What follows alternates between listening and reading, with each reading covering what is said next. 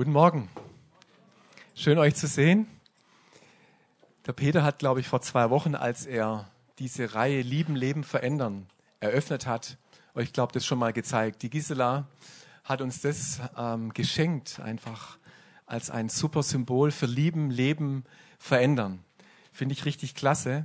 Und ich darf jetzt, wenn man das mal so als Sandwich betrachtet, darf ich mir die grüne Farbe raussuchen die mir sowieso nahe liegt. Also das, was in der Mitte ist, das Leben, man könnte es auch vielleicht so darstellen als ein Sandwich. Das Leben ist sozusagen zwischen der Liebe und dem Verändern. Und um mal das ganz große Bild ähm, da mal reinzugehen, ich finde, es hat auch total mit dem Schöpfungsgedanken Gottes was zu tun. Das Leben aus Liebe entsteht. Zum Beispiel der Josia Florian Losse ist aus Liebe entstanden. Ja, Leben entsteht aus Liebe. Nicht alle Kinder haben das vielleicht so erlebt in ihrem Leben oder sind auf diese Weise entstanden, aber es ist Gottes Schöpfungsidee. Das Leben aus Liebe entsteht. Ist das nicht grandios? Und es ist auch Gottes Schöpfungsidee, dass er uns, wenn er uns Leben geschenkt hat, und ich werde heute über dieses Leben sprechen, dass er uns auch einen Auftrag gibt, zu verändern, zu gestalten, kreativ zu sein, die Erde bebauen und zu bewahren. Also Gott hat uns auch eine Aufgabe gegeben, etwas zu verändern. Und da ist, ist Leben eingebettet. Das finde ich ein grandioses Bild, lieben, leben, verändern, auch vom Schöpfungsgedanken Gottes her. Und ein Vers, der mir schon viele Monate bevor wir das vorbereitet haben, dann kam für dieses Thema Leben, ist in Johannes 10, Vers 10. Ich werde heute über das Kapitel Johannes 10 sprechen und möchte mit diesem Vers 10 mal beginnen. Da heißt es, ich bin gekommen, sagt Jesus, damit sie Leben haben und es in Überfluss haben. Was für ein genialer Zuspruch. Jesus ist gekommen, um uns Leben zu bringen. Und auch noch ein Leben in Überfluss, das heißt ein Leben in Fülle. Vielleicht zwei Aspekte zu diesem Vers. Der griechische Begriff für Leben, der heißt Zoe. Also Zoe, Leonard, hat zum Beispiel dieses, ähm, diesen Lebensbegriff in ihrem Namen drin. Zoe, das ist, das ist das Wort, das im Griechischen steht für Leben und das ist die, eigentlich die höchste Form von Leben, die höchste Form von einem Leben, ein Gesegnetsein von Gott. Also das Beste, was man sich vorstellen kann, ein Leben von Gott geschenkt durch Jesus Christus, durch das, was er, das werden wir auch noch mal hören, was er uns geschenkt hat. Ein Leben am Überfluss steckt in diesem Wort Zoe drin. Und das Zweite, was ich klasse finde, es heißt, ich bin gekommen, damit sie Leben haben und es in Überfluss haben. Die Zeitform ist so geschrieben vom Griechischen her, dass es eine andauernde, ständig sich wiederholende Handlung ist. Also das heißt, dieses Leben, dieser Überfluss, der fließt die ganze Zeit. Das ist nicht nur einmal passiert, vor 2000 Jahren, als Jesus am Kreuz starb, das war, das war der Big Bang sozusagen für Leben, aber es ist ein Leben, das uns ständig jeden Tag zur Verfügung steht. Dieses Leben im Überfluss, diese, diese Fülle. Und ich möchte beten heute Morgen, dass du etwas von diesem Leben empfangen kannst heute Morgen in deinem Herzen. Von diesem Leben in Fülle. Jesus, danke für, für Leben in Fülle. Du bist gekommen, um uns Leben in Fülle zu bringen. Und wir wollen es auch lernen, wie wir das noch mehr empfangen können.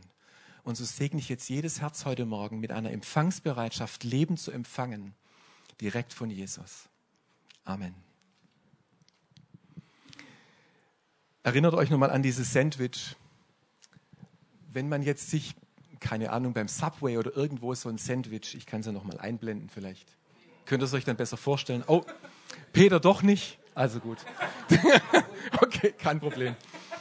Ihr wisst, was ich meine. Wenn ihr euch jetzt ein Sandwich selber zusammenstellen könntet, also würdet ihr jetzt sagen, ich hätte gerne, man kann das ja auch beim Döner irgendwie, was soll auf dem Döner drauf, was soll nicht drauf, mit dem und ohne das. Ja, das ist immer ganz kompliziert. Ich sage immer mit allem. Aber was würdet ihr euch auf ein Sandwich drauf machen?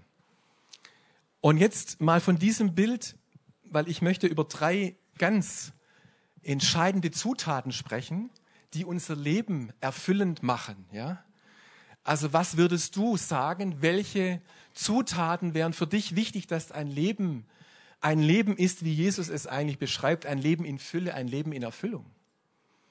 Wenn man sich das mal als Sandwich vorstellt, ja, was würdest du da sagen? Und ich glaube, das ist durchaus unterschiedlich. Ich mache euch heute ein, ein Angebot, ein Vorschlag, wie ich es aus dem Wort Gottes heraus verstehe.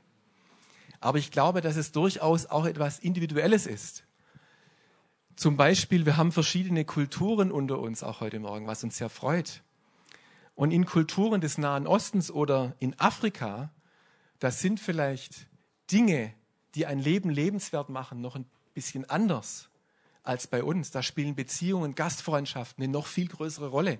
Bei uns in unserer Kultur spielt so die Freiheit, die Unabhängigkeit, der, also dass man selber entscheiden kann und so weiter und so fort. Das spielt da eine größere Rolle. Also das hat auch mit verschiedenen Kulturen zu tun. Und jetzt kommen meine drei Zutaten für ein erfülltes Leben, die ich euch vorschlage. Das erste, sich willkommen und wertgeschätzt wissen. Ich habe mal Wissen geschrieben und nicht nur fühlen, weil das Fühlen ist schon mal gut, aber es ist noch stärker, wenn man es weiß, dass man willkommen, herzlich willkommen ist und dass man wertgeschätzt ist. Das macht ganz viel aus. Man könnte das auch sagen, ähm, sich geliebt wissen. Das wäre vielleicht so eine Überschrift. Aber manchmal ist es auch gut, dass hinter der Liebe auch etwas Konkretes steht. Sich willkommen und wertgeschätzt wissen.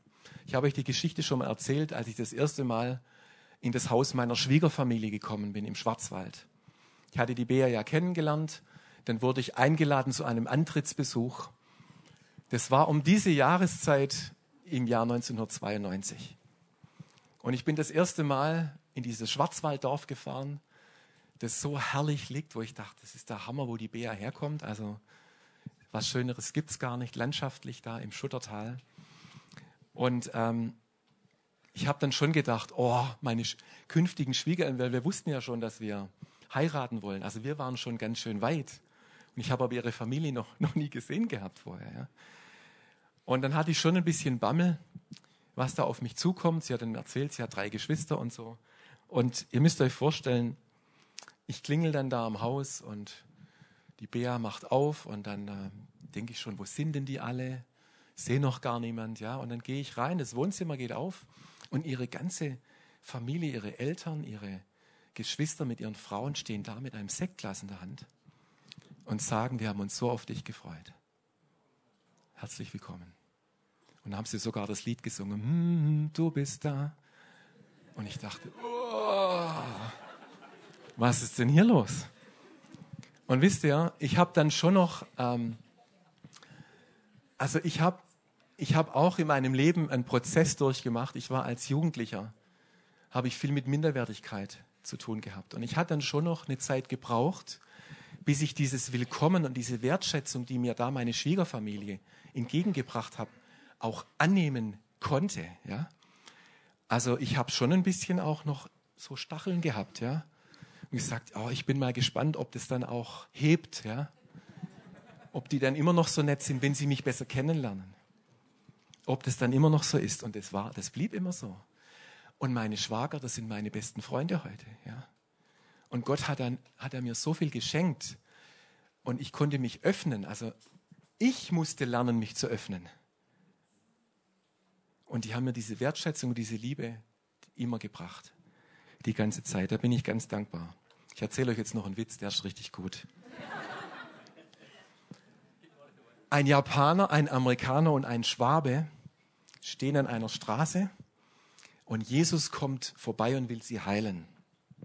Und der Japaner, der steht zuerst, Jesus kommt zu dem Japaner und sagt dann, sei geheilt. Und der Japaner oh, danke und so. Ich weiß es nicht, was danke auf Japanisch heißt auf jeden Fall. So ganz, oh, Dankeschön. Die, die Asiaten sind da eher zurückhaltend und hat sich ganz höflich bei Jesus bedankt. Als Zeichen erst geheilt geworden. Ja. Dann kommt der Amerikaner, Jesus geht zu dem Amerikaner und sagt, be healed. Der Amerikaner, yes, we can. Und er ist geheilt, ja. Und jetzt kommt der Schwabe noch dran. Der steht jetzt noch ein paar Meter weiter hinten. Und Jesus kommt und will gerade seine Hand erheben, um dem, dem, dem Schwaben die Hand aufzulegen. Und dann sagt, das, sagt der Schwabe zu Jesus, Jesus, bevor du jetzt irgendwas machst, ich bin sechs Wochen krankgeschrieben und heute ist mein erster Tag.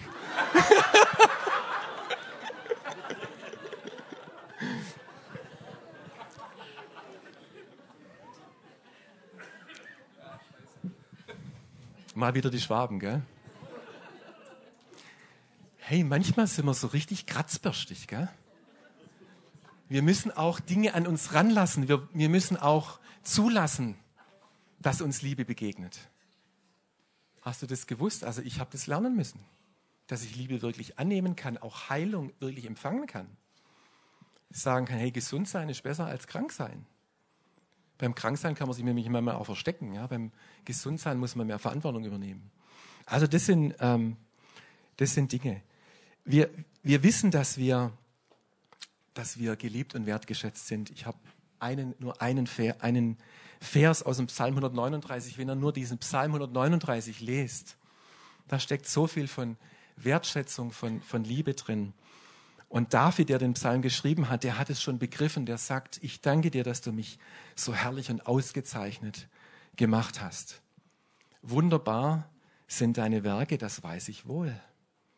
Also der hat gelernt über sich selber so zu denken, dass Gott ihn wertschätzt, dass er ihn liebt, dass er willkommen ist und dass er das auch angenommen hat. Hat beim David wahrscheinlich auch eine Zeit gebraucht, aber er, hat es, er zeigt es in diesem Psalm in der Art, wie er spricht. Ich bin angekommen und ich kann diese Liebe auch empfangen.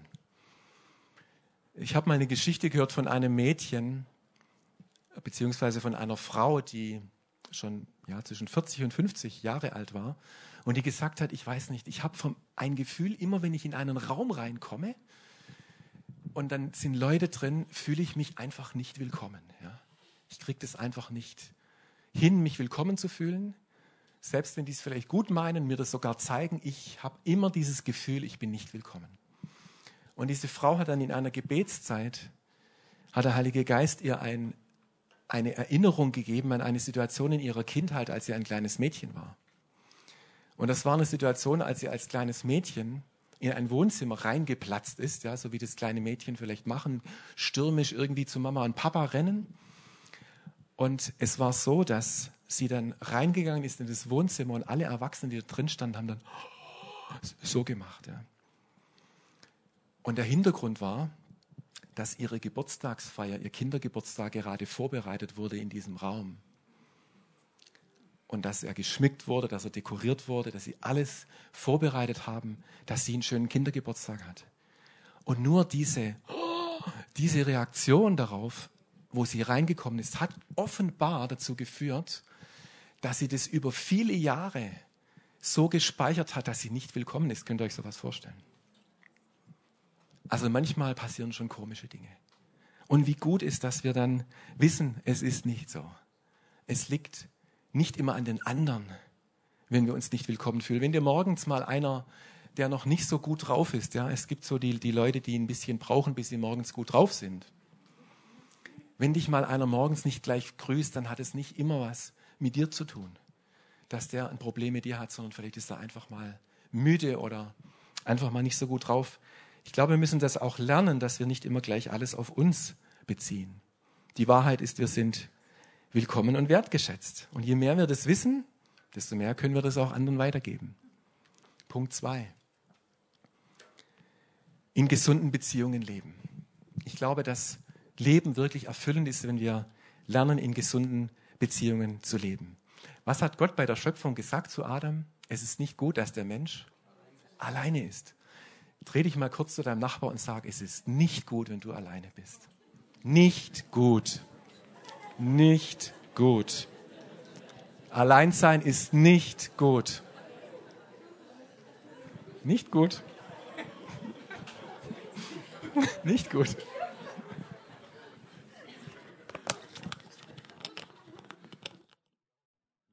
ein? Geht's noch ein?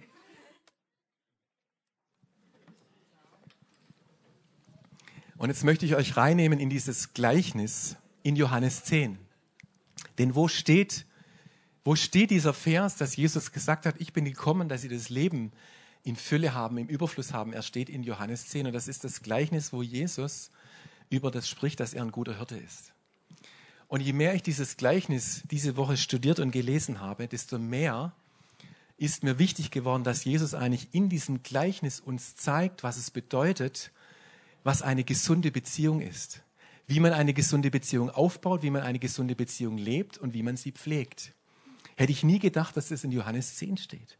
Aber ich will euch da mal mit reinnehmen, anhand von fünf Punkten nicht erschrecken, ich mache die relativ kurz. Das erste ist, Jesus sagt, gleich im Vers 1 bis 2, und da spricht er über sich als Hirten, ich versichere euch, wer sich über die Mauer in den Schafpferch zu den Schafen schleicht, also so Hintersche irgendwie. Statt durchs Tor hineinzugehen von vorne, ist ein Dieb und ein Räuber. Ein Hirte geht durch das Tor. Jesus zeigt uns schon mal, wie man eine Beziehung aufbaut, eine vertrauensvolle Beziehung. Er sagt, ich gehe immer von vorne durch die Tür. Ich komme nicht irgendwo rein. Ich platze nicht rein von der Seite, schon gar nicht von hinten. Das machen nur Diebe und Räuber. Das mache ich nicht. Ich komme von vorne. Und deswegen habe ich gedacht, hey, allein dieses Wort vorne rum ist schon so gut, schon so gesund, können wir schon so viel lernen für Beziehungen. Ist es nicht wohltuend und gesund, wenn wir vorne herum offen von jemand angesprochen werden? Wer von euch hat schon mal erlebt, dass hinten über ihn hintenrum geredet wurde? Wem gefällt es? Nix, nix Gutes, gell? Vorne rum, offen, ehrlich, Jesus kommt mit einem Angebot durch die vordere Tür. Und ich glaube sogar, dass er fragt, darf ich reinkommen? Das ist Jesus. Ist das nicht der Hammer? So fängt er schon mal an. Das ist schon mal die, das ist schon mal die Methode von Jesus, wie er eine Beziehung aufbaut. Er kommt von vorne, er fragt, darf ich reinkommen? Und er lässt uns die Entscheidung, ob er es darf oder nicht. Er würde nie von der Seite und nie von hinten kommen. Punkt zwei. Freunde kennen sich beim Namen. Jesus sagt, ich kenne, im Vers 3, das geht gleich weiter, ich kenne meine Schafe und sie kennen mich. Und ich glaube, dass Jesus hier über Freundschaft spricht. Die Senioren unter uns, die wissen vielleicht, dass wir mal vor, ich weiß nicht, ob es vor zwei oder drei Jahren war, einen Schäfer eingeladen hatten beim Seniorennachmittag. Und das war ein richtiger Schäfer, der seit 20 Jahren in der Ostschweiz etwa 1500 Schafe sammelt. Er ist ein Lohnschäfer, das heißt, die Schäfer äh, in, in der Schweiz, in Graubünden oder wo auch immer das ist, bringen ihm im April seine Schafe im Tal und er geht mit den Schafen, sind dann insgesamt 1500, er geht mit ihnen dann auf saftige Weiden bis auf 2500 Meter und höher hoch. Und er hat 1500 Schafe. Und er hat uns das, also das war so ein richtiger Almöhi. Ja, also von seinem ganzen also der passt da dazu, ja. Und was mich beeindruckt hat, dass er gesagt hat, klar, die Schafe haben natürlich auch Markierungen, von welchem Schäfer sie dann auch sind. Er hat gesagt, ich kenne jedes Schaf. 1500 Schafe. Ich meine, der hat, der hat den ganzen Sommer Zeit, ja. Der, der kann sich die Schafe alle angucken. Und das vielleicht über, über viele Jahre. Schafe werden ja auch ein bisschen älter, ja. Also der kann sich wirklich die Schafe einprägen und er kennt die mit Namen. Und das sagt Jesus. Ich kenne jedes Schaf beim Namen. Und das ist der nächste Punkt. Das ist die, dieser Freundschaftsaufbau, ja. Nicht jede Beziehung kann eine Freundschaft sein, aber Jesus, er bietet uns eine Freundschaft an. Das heißt, ähm, ich kenne deine Stärken, ich kenne deine Schwächen, ich kenne dich, ich kenne deine Macken und ich bin dein Freund trotzdem. Das ist Freundschaft. Und ich finde es das herrlich, dass Jesus uns das so erklärt. Ich habe so viel empfangen durch dieses Kapitel über gesunde Beziehungen direkt von Jesus. Weißt du, dass Jesus dich lehrt, wie man eine gesunde Beziehung lebt? Die Bibel ist sowas von praktisch. Jetzt kommt, kommt noch was ganz Interessantes. Ich glaube, dass es zu jeder Beziehungskultur gehört, im Geist von Jesus, dass es darum geht, er hat gesagt, ich gebe mein Leben für die Schafe. Das hat mit Hingabe zu tun. Unsere Gesellschaft, die tickt so, ich, mich, mir, wir drei, wir halten mal erstmal zusammen. Ja? Ich bin glücklich, du bist glücklich, wir lassen uns in Ruhe und gut ist. So ist es oft. Eine, ein Lebenskonzept von Jesus ist eine Beziehungskultur, dass ich in einer Beziehung etwas investiere in den anderen. Das ist das Ganze, der ganze, das Ganze, was Paulus dann schreibt auch in den Briefen.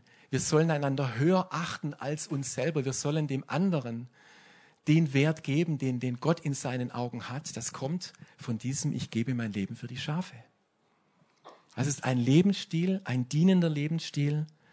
Und Jesus hat sich, oh, der ist ganz schön verschwenderisch umgegangen mit seiner Liebe, hat sich in viele Menschen investiert, genau in die, in die kein anderer sich investiert hat. Denken wir an Zachäus. Denken wir an die Ehebrecherin. Da hat er investiert und hat sie wiederhergestellt. Er hat sie zurückgeholt in die Gemeinschaft. Das hat Jesus getan. Er investiert sich in Beziehungen ohne Ansehen der Person. Und ich glaube, das ist die Grundlage für jede Beziehung, für jede gesunde Beziehung, dass wir lernen, einander höher zu achten als uns selber. Kommt alles von Jesus. Dann noch ein Punkt, die Liebe eingeschaltet lassen. Was mich am meisten beeindruckt bei Jesus ist, dass er seine Liebe immer eingeschaltet gelassen hat. Er hat sie nie ausgeknipst, bildlich gesehen. Selbst als Judas ihn verraten hat, hat Jesus seine Liebe nicht ausgeknipst. Selbst als Jesus am Kreuz hing, hat er seine Liebe für diejenigen nicht ausgeknipst, die ihn gekreuzigt haben. Es ist unglaublich. Wo gibt es so etwas? Aber wir machen das schon häufig. Seid ihr auch so wie ich, dass ihr manchmal eure Liebe ausknipst? Wenn euch jemand mal irgendwie krumm gekommen ist?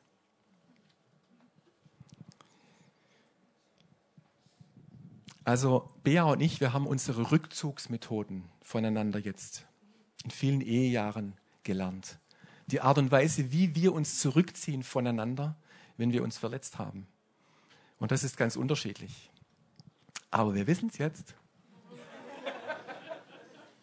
Und wir können uns auch mal sagen, hey, ziehst dich gerade wieder zurück oder was? Und wir, wir lernen uns schneller zu vergeben wir lernen uns mehr zuzuhören. Was sagt mir der andere? Was ist jetzt eigentlich die Ursache? Was ist gerade passiert, dass er sich zurückzieht? Hey, und das ist unwahrscheinlich wertvoll. Weil eigentlich der Punkt ist, Jesus möchte uns lernen, dass wir unsere Liebe nicht ausschalten, sondern dass wir sie eingeschaltet lassen. Das fällt manchmal schwer, oder? Wem fällt es auch schwer? Außer mir. Aber Jesus möchte uns das lernen. Manchmal ziehen wir uns schon so zurück, bevor irgendwas überhaupt richtig passiert ist. Zum Beispiel, wir denken, der andere denkt, dass er das über mich denkt. Und jetzt ziehe ich mich erstmal zurück von ihm. Und vier Wochen später oder sechs Wochen später klärt sich vielleicht zufällig auf, damals, als du gedacht hast, dass ich gedacht habe, dass wir gedacht haben, habe ich das gar nicht gedacht, was du gedacht hast, was ich gedacht habe. Kennt ihr sowas? Und wenn man dann miteinander spricht, macht es dann so. Und diese ganzen vier Wochen Rückzug waren eigentlich umsost auf Schwäbisch. Hätte man sich sparen können. Lass, lass wir doch die Liebe ein bisschen länger eingeschaltet. Das tut uns gut. Aber Jesus gibt so viel Liebe, dass man manchmal das Gefühl hat, oh, so wie Jesus seine Liebe hat fließen lassen in Menschenherzen, das würde mich völlig verausgaben das würde ich nicht packen. Und jetzt kommt noch mal eine ganz interessante Geschichte. Wir dürfen gesunde Grenzen setzen in unseren Beziehungen. Und ich habe einen Vers gefunden im Vers 18 dieses Kapitels, wo Jesus ganz klar sagt, und es hat mich überrascht in dieser Klarheit, dass auch er gesunde Grenzen setzt. Könnt ihr euch das vorstellen von Jesus? Jesus setzt gesunde Grenzen, obwohl alle möglichen Leute heil werden wollten damals, obwohl alle möglichen Leute ihm am Rockzipfel gehängt sind. Jesus hat gesunde Grenzen gesetzt. Und ich lese euch mal vor, wie das klingt. In Vers 18 schreibt er, Niemand nimmt Leben von mir. Niemand. Sondern ich lasse es von mir selbst. Ich investiere also von mir selbst. Das heißt, Jesus behält immer die Handlungshoheit. Er entscheidet immer, ich investiere mich, aber er lässt nicht das Leben aus sich rausziehen von anderen. Versteht ihr, was ich meine? Das ist eine sehr, er bleibt sehr aktiv. Er kann entscheiden. Er hat auch mal ein paar ganz schön harte Grenzen gezogen. Denkt euch diese, diese Frau aus Syrophönizien, wo er dann gesagt hat, also diese Brotkrümen und so, das sind schon harte Dinge, aber das sind ganz klare Zeichen, dass Jesus Grenzen gesetzt hat. Und wir dürfen gesunde Grenzen setzen. Wir dürfen in Beziehungen frei entscheiden, was wir reinlassen und was draußen bleibt. Wir dürfen Entscheidungen treffen, wir dürfen Grenzen setzen, weil wir in unserem Leben Prioritäten haben. Und die Prioritäten sind wichtig. Wenn ich zum Beispiel jetzt ähm, eine Zeit mit der Bea verbringen möchte, dann muss ich vielleicht jemand anders sagen, ich habe keine Zeit. Muss ich Nein sagen. Setze ich eine gesunde Grenze. Warum? Weil meine Priorität ist, Zeit mit meiner Frau zu verbringen. Das ist eine gesunde Grenze. Und diese gesunden Grenzen, ist es nicht was Tolles, dass die dazugehören? Und die dürfen wir setzen. Das ist unser, unser Ding. Ja? Wir brauchen uns nicht aussaugen lassen. Und so empfinde ich es eine interessante Spannung von die Liebe eingeschaltet lassen und aber auch gesunde Grenzen zu setzen. Und diese Spannung finde ich eine ganz tolle, eine gesunde Spannung, zwischen der wir uns lernen müssen zu bewegen. Wenn ihr Lust habt auf mehr davon, Mimi und ich werden am nächsten Donnerstag da noch ein bisschen weiter dranbleiben und tiefer reingehen. Jetzt kommt noch mein dritter Punkt. Ich glaube, das dritte ist, erfülltes Leben eine einzigartige oder eine sinnstiftende Aufgabe haben. Es gibt Menschen, die sehr beziehungsorientiert sind. Also ich bin auch tendenziell relativ beziehungsorientiert, aber nicht nur. Ich muss auch mal mich im Wald erholen, ja, sagen wir mal, wo dann keine Menschen sind.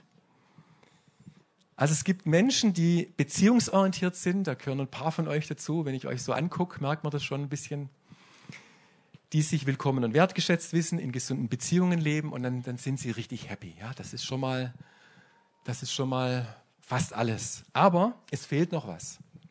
Ich glaube, zu einem erfüllten Leben braucht es auch eine sinnstiftende Aufgabe, die wir haben. Es gibt auch Menschen, die, wir haben auch eine Aufgabenorientierung. Gott hat uns auch eine Aufgabe gegeben. Eine, wir haben eine Begabung bekommen, um etwas gut zu machen. Ja? Und wenn wir so eine Gabe haben, dann, ich weiß nicht, wenn du deine Gaben schon kennst, dann weißt du, wenn du das machst, was dir Freude macht, was dir Spaß macht, dann wirst du gar nicht müde. Ja? Dann kannst du das Tag und Nacht fast machen. Da kennst du manchmal gar keine Grenzen. Wenn du was machen musst, was dir nicht so liegt, oh, anstrengend. Aber da gibt es ja andere, die das vielleicht besser können. Aber wo wir richtig gut sind, das machen wir gerne. Und ich glaube, dass es ganz wichtig ist, dass wir ähm, auch diese, ja, das im Blick haben, dass wir eine Aufgabe bekommen haben, die uns erfüllt und die uns, die uns Sinn gibt. Ich habe mich diese Woche mal eineinhalb Tage einfach zurückgezogen. Äh, das mache ich so ein, zweimal im, im Jahr, einfach um eine Zeit mit Gott alleine zu sein. Und da bin ich in Schwarzwald gefahren, habe mir da ein schönes Gästehaus, wo ich dann einfach für mich war, ein bisschen gewandert bin. Und ähm, es war dann so ein richtig schönes Erlebnis. Ich bin im Bad gewesen, ich wollte dann duschen und ähm, der Frühling kündigt sich ja an. Er kämpft gerade noch so ein bisschen mit der Temperatur. Aber in dem Bad waren drei oder vier Marienkäfer. Und ich dachte, super, Marienkäfer. Das hat irgendwie, wenn Marienkäfer wieder da sind, dann merkst du, der Frühling kommt. Ja, jetzt geht's wieder irgendwie los. Und ich habe mich erstmal gefreut. Mir macht es jetzt nichts aus, wenn da Marienkäfer rumspazieren. Und ähm, dann habe ich hier duschen wollen, bin in die, ja, in die Dusche rein, mache das Wasser an und dann sehe ich, oh, ein kleiner Marienkäfer, der, ähm, den ertränke ich jetzt gleich, wenn ich nicht aufpasse. Ja? Ich habe die Geschichte den Ranger-Kindern auch erzählt am Freitag. Also auf jeden Fall ganz schnell das Wasser ausgeschalten. Der Marienkäfer war schon kurz vor dem Abfluss. Und ich habe den Marienkäfer gerettet. Ah, genau. Ich habe vielleicht ein bisschen hier viel, viel Rettungsbewusstsein mitbekommen. Ich habe früher mal bei meinem Opa, hat er mir mal gesagt, ähm, Christoph, könntest du mir helfen, Kartoffelkäfer zu sammeln? Der hat einen großen Kartoffelacker gehabt. Und habe ich meinem Opa geholfen, Kartoffelkäfer zu sammeln. Mein Opa hat nur ein Problem gehabt nach so eineinhalb Stunden. Er hat mir nicht gesagt, was ich mit den Käfern machen soll. Ich habe die alle wieder freigelassen an, an der Hecke.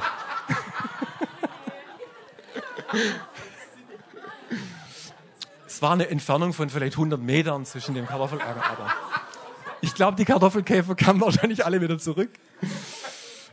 Okay. Aber kein Problem. Ich habe den Marienkäfer, wie gesagt, ich habe den Marienkäfer, wie gesagt, gerettet. Und ich habe ihn dann ganz schnell so aufs Waschbecken, auf die, Was, auf die Schüssel gestellt und habe dann weiter geduscht. Und habe ich so den Ranger-Kindern dann so mm, und mm, und, und habe ich so nach dem ersten Mal duschen habe ich mal geguckt, was macht jetzt eigentlich mal mein Marienkäfer? Denn ich hatte ein bisschen Sorge, weil der hat schon ziemlich viel Wasser abbekommen. Und der war also so mit einem Wasserfilm irgendwie und der, hat, der sah nicht so richtig lebendig aus. Ja.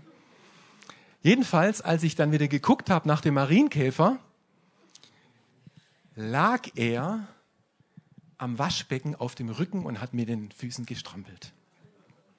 Die Ranger wissen Kakerlackenapplaus, sage ich nur. Ja? Also, der hat einfach mit den Füßen gestrampelt. So, und jetzt dachte ich, okay, wir sind miteinander irgendwie noch nicht fertig. Da fehlt noch was. Jetzt ist er mal gerettet, jetzt habe ich ihn schon geliebt und wertgeschätzt und so. Aber der kann, da fehlt noch was ganz Wichtiges. Der kann noch nicht laufen. Der kann noch nicht laufen. Also habe ich ihn vom Waschbecken dann rumgedreht, auf den Fenstersims gesetzt und was für eine Freude war, als der wieder losmarschiert ist. Ja? Der ist gelaufen. Der ist gelaufen. Ja? Keine Ahnung, was es ein Marienkäfer für eine, für eine Aufgabe hat. Vielleicht Blattläuse fressen oder so. Das wäre gut. Das wäre gut. Oh ja, super. Alle Gärtner. Wie konnte ich das jetzt kurz mal vergessen? Also der Marienkäfer hat eine wichtige Aufgabe. Also hast du eine noch viel wichtigere. Und Jesus hat seine Jünger nicht nur wertgeschätzt, er hat sie nicht nur willkommen geheißen, er hat nicht nur ihnen gelernt, in gesunden Beziehungen zu leben, sondern er hat seinen Jüngern gesagt, ihr seid hier für eine Aufgabe. Ihr sollt Menschen fischen. Ihr sollt an die Enden der Erde gehen und Menschen zu Jüngern machen, in mein Reich führen. Petrus, für dich habe ich eine besondere Aufgabe. Auf deinem, du bist Fels, ja, du heißt sogar so, Kephas. Auf diesem Felsen werde ich meine Gemeinde bauen. Also Jesus traut uns ganz schön viel zu. Wir haben nicht nur einen großen Wert, in dem Jesus uns sagt, du bist wichtig, sondern er traut uns eine riesengroße Aufgabe eigentlich zu, die wir lernen dürfen zu bewältigen. Ist es nicht fantastisch? Also ich finde, das hat mit einem erfüllten Leben viel zu tun. Und jetzt zeige ich dir nochmal diese drei Punkte.